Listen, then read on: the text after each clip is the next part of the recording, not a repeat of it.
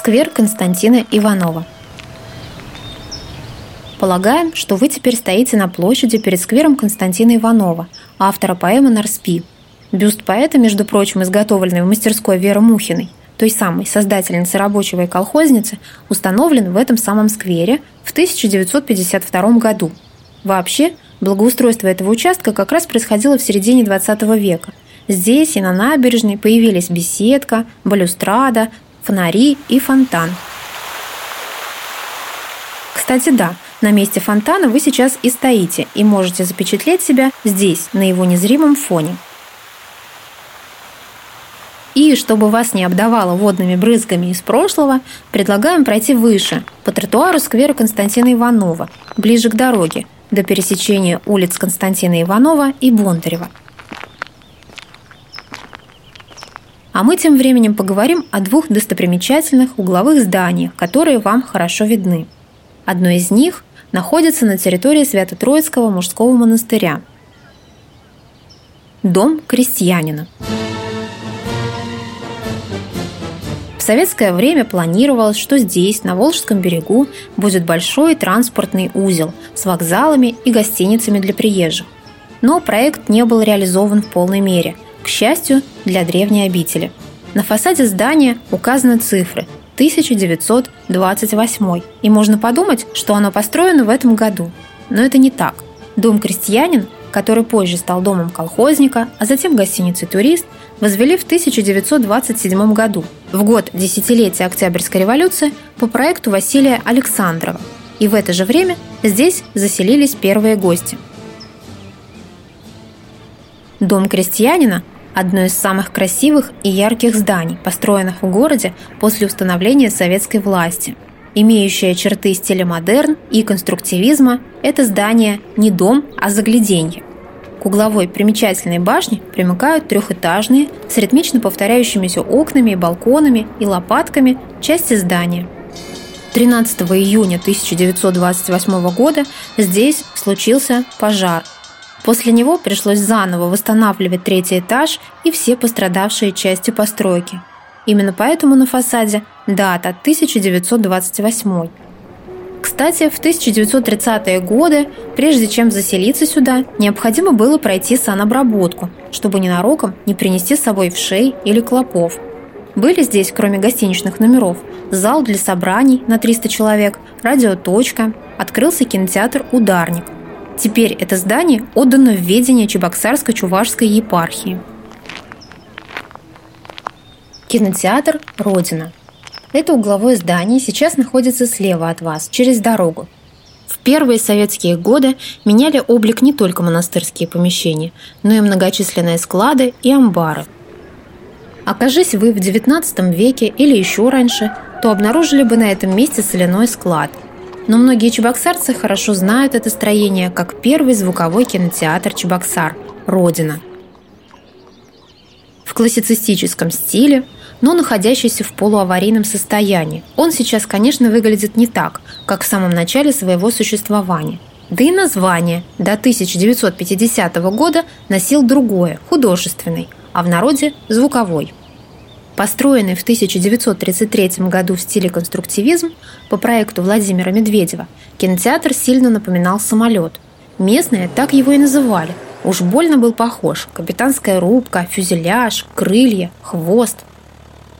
Но такая оригинальная задумка сложно воплощалась на деле из-за отсутствия строительной техники, рабочих, возводили здание с большими трудностями. Рассказывают, что в момент закладки фундамента сильным ливнем все размыло, пришлось начинать заново. Из-за недоделок спустя 4 года в кинотеатре уже был проведен капитальный ремонт. В 1953 году здание приобрело нынешний классицистический вид с пилястрами на входе, рустовкой, балюстрадой. Перестроено оно было по проекту известного чувашского архитектора Феофана Сергеева, он же автор художественного оформления «Набережной», Ну а вы сейчас идете по скверу Константина Иванова. Если смотреть из 20 века, в котором мы с вами оказались, то на этом месте, даже после появления Дома крестьянина и кинотеатра, располагались постройки Николаевского женского монастыря. Первое упоминание об этой обители относится к 1601 году, и связано оно с Марией Тимофеевной Шестовой, бабушкой Михаила Федоровича Романова. Время было тяжелое, заговоры, интриги, тайны. Мария Шестова была сослана сюда Борисом Годуновым и насильно пострижена в монахини. Считается, что эта известная насельница Никольского женского монастыря нашла здесь покой – о месте ее погребения споры идут с 1913 года, когда здесь, под южным пределом монастырского собора, было найдено предположительное захоронение. В 2013 году, в год 400-летия дома Романовых, здесь вновь проводились раскопки. Были найдены погребения и, предположительно, останки Марии Шестовой. Но это только предположительно. Однако памятное место в сквере есть, оно справа, мимо него вы сейчас и идете – Николаевский женский монастырь, конечно, достоин отдельного рассказа. Мы же, минуя это место, скажем лишь о том, что каменные постройки обители появились в конце 17-18 веках. Есть мнение, что из Никольского женского монастыря происходит резной образ Николая Можайского, о котором мы уже говорили. А еще существует легенда о подземном ходе между двумя монастырями – по крайней мере, при строительстве дома крестьянина сообщалось об обнаружении следов такого сообщения. Вплоть до 1930-х годов на месте, где вы сейчас идете, возвышалась пятиглавая монастырская церковь. Построенная в стиле барокко, она имела несколько пределов. Была двухстолбной, как и стоящий напротив через дорогу Михайло-Архангельский собор, к большому счастью сохранившийся. Монастырю же не повезло, в 1930-е годы колокольня и храм были снесены. На месте монастыря было начато строительство вот этого дома, который вы сейчас можете видеть перед собой. Постойте немного перед ним. Цыковский дом. Это 26-квартирный дом, построенный по проекту Громаковского и Костромитинова в 1938 году – возведенный для новой советской элиты, представителей Центрального исполнительного комитета, и сейчас может похвастаться комфортом. А для своего времени жить здесь было очень престижно. В нем, кроме квартир, располагались магазин, парикмахерская, никуда ходить не надо было, все рядом. Пожалуй, дом сочетает в себе черты конструктивизма, скорее по идее, чем по воплощению, и классицизма. Перепады этажей, парадные черные выходы, балконы с точенными балясинами, рустовка нижнего этажа – так можно охарактеризовать его внешний вид. Однако многие, для кого строился этот дом, сюда так и не вселились. Было черное, тяжелое время сталинских репрессий. Одним росчерком пера, одним предательским «да» соседа или коллеги рушилась судьба человека. Позже, в 1950-е годы, в четырех- и пятикомнатных квартирах бывшего Цыковского дома закипела коммунальная жизнь.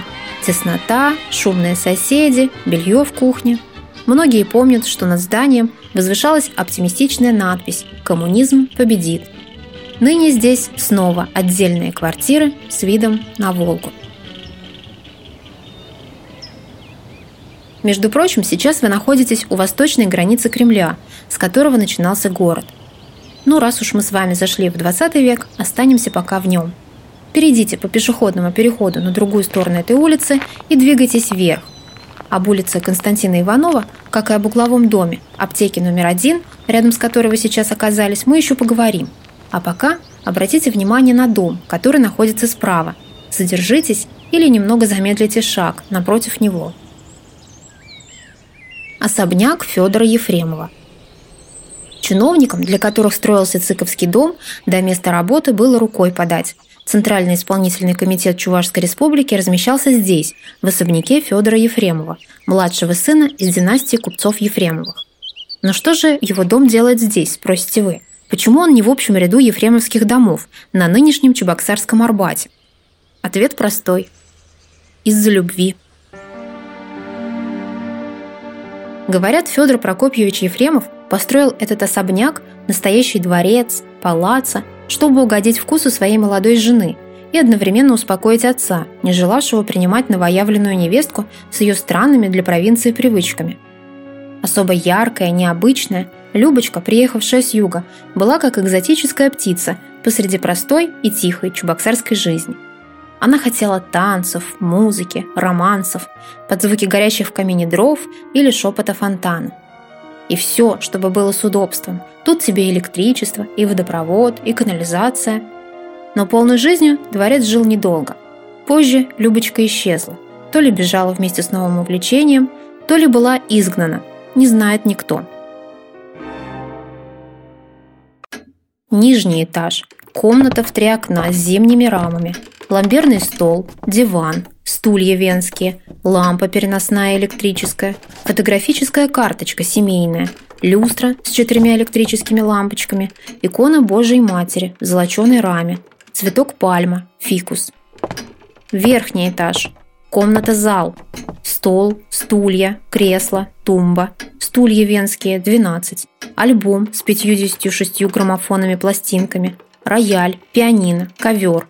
Портрет большой Ефремова и жены его. Картины в золоченых багетных рамах. Вазы, люстра с 18 электрическими лампочками. Икона Спасителя – это фрагмент описи имущества дома Федора Ефремова, сделанный в августе 1918 года. После национализации здесь разместились детский сад и коммуна. С 1920 года ЦИК и Президиум Верховного Совета Чувашской АССР. Дворец постепенно забывал звуки музыки и светской жизни. Под сухой треск печатных машинок здесь рождались главные документы новой советской эпохи. Позже в доме Ефремова были квартиры, затем библиотека Максима Горького, ныне Национальная библиотека Чувашской республики, а с 1976 года и по сей день отдел русского и зарубежного искусства Чувашского государственного художественного музея. К большому счастью, особняк пережил все эти изменения и дошел до нас в своем ярком модерновом виде.